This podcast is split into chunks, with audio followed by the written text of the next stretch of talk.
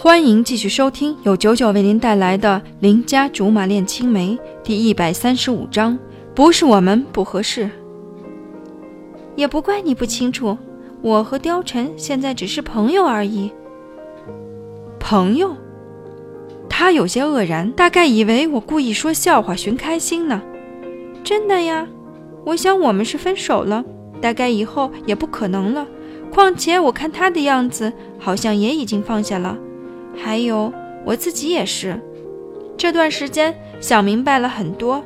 他那么有能力、有魅力，真心不值得在我身上浪费时间。说了几句丧气话，感觉都不是我布小吕的风格了。小吕，董卓忽然叫我，后来我是真的发现我自己对你还是有心的，错爱呀错爱。不过听见至少还有人是在乎我的。心里挺高兴，但出于好意，仍旧要劝他一句：“你现在有了音乐上的事情可以寄托，我的事情你大可不必放在心上。”他笑笑：“你不要以为我是因为相信了你，帮我走后门的事情才放弃你的，那只不过是个借口而已，下台阶的借口。真正的原因是，他犹犹豫豫。”好像不愿意说出来，略显为难。是什么？该死的好奇心又出来作怪了。我不小吕要是这辈子倒血霉，百分之三百的可能性就是因为我的好奇。前几天我看到一句话：不是全世界所有鸡蛋联合起来就能打破石头。做人还是应该面对现实。他自嘲起来。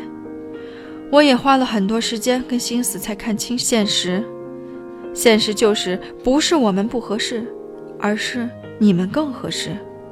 董卓这货绝对有游说演讲的潜质，一句话说得我心里堵得慌。或许在很多人眼中，我和貂蝉真的很合适。我二囧，他精明，怎么看都是互补的关系，甚至能无缝贴合来着。可是现在有什么用？